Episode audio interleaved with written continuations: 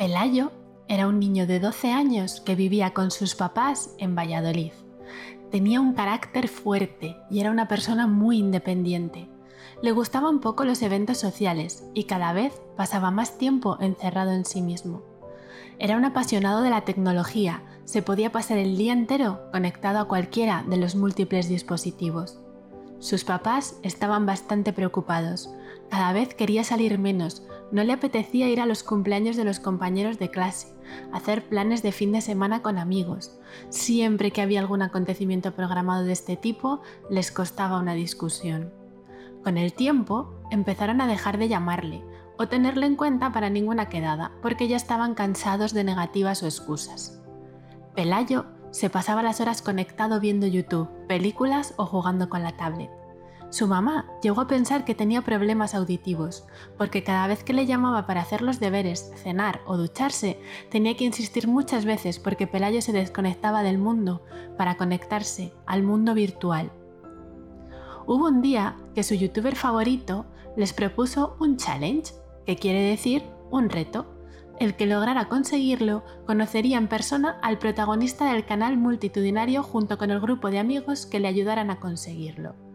Normalmente, a estos challenges se les pone un nombre relacionado con el reto. Este se llamaba Todos a una Challenge. Juan Tuve, nombre del ídolo de Pelayo, había escondido pistas por todas las ciudades de España. Había pegado pegatinas del logo de su canal repartidas por toda la ciudad el juego consistía en encontrarlas y tirarse fotos junto a la pegatina. Solo se podía tirar una por persona y el capitán del juego tendría que recopilar todas las fotos para enviarlas al canal y participar en el challenge. Ganaría aquel que tuviera más fotos en su poder. Pelayo estaba tan ilusionado como agobiado. ¿Cómo iba a lograr convencer a sus amigos para participar si prácticamente no quería hacer nada con ellos? Cuando llegó a clase al día siguiente, fue a contárselo a Rodrigo, que se supone que era su mejor amigo, pero este no le dejó ni hablar y se puso a jugar al fútbol con un grupito de compañeros. Pensó en Nerea, ella nunca falla. Cuando le propuso que le ayudara a conseguir el reto, le dijo que no iba a poder salir ese fin de semana porque se iba a visitar a su abuela. Claramente le estaba dando una excusa. Volvió del colegio totalmente decepcionado, le hacía muchísima ilusión poder conocer al youtuber, pero debido a su actitud le iba a ser imposible cumplir con el objetivo. De pronto se le ocurrió una idea que él pensaba que era brillante. Se pondría a recorrer Valladolid entero y capturaría él mismo todas las imágenes. Después, como se le daba muy bien la informática, pondría fotos de sus compañeros de cole al lado y problema resuelto. Cuando encontró todas e hizo el montaje con el ordenador, se las envió a Juan Tuve. Plan perfecto. Pasaron unos días y le comunicaron que había sido el ganador del challenge, Pelayo estaba emocionadísimo. Iba a poder ir a la casa que llevaba tantos años viendo en la pantalla de su tablet. Soñaba con ir y poder jugar con todos los juguetes que había visto tanto tiempo en su pantalla. Enviaron un microbús para recoger al ganador y a sus amigos, pues viajaban a Madrid para disfrutar del premio. ¿Cuál fue su sorpresa cuando el conductor vio que estaba él solito esperando?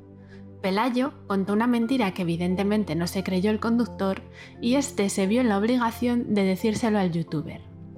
Juan Tuve le pidió al conductor que por favor le pusiera con Pelayo y cuando este cogió el teléfono, su ídolo le dijo lo siguiente.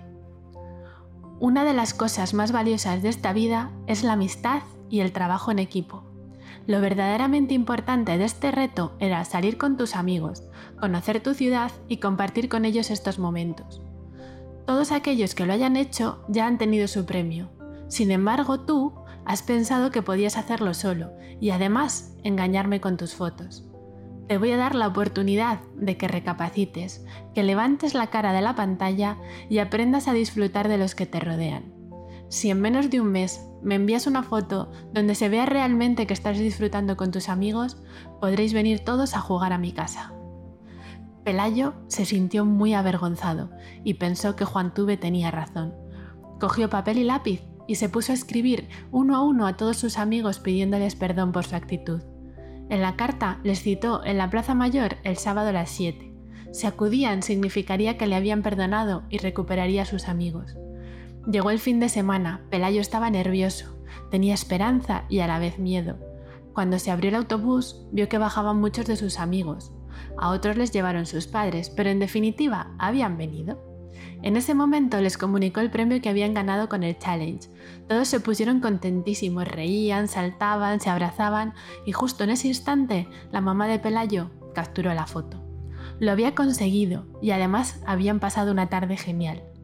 Envió la foto a Juan Tuve junto con una disculpa y reconociendo que tenía razón, que se había perdido muchos buenos momentos por decidir estar solo.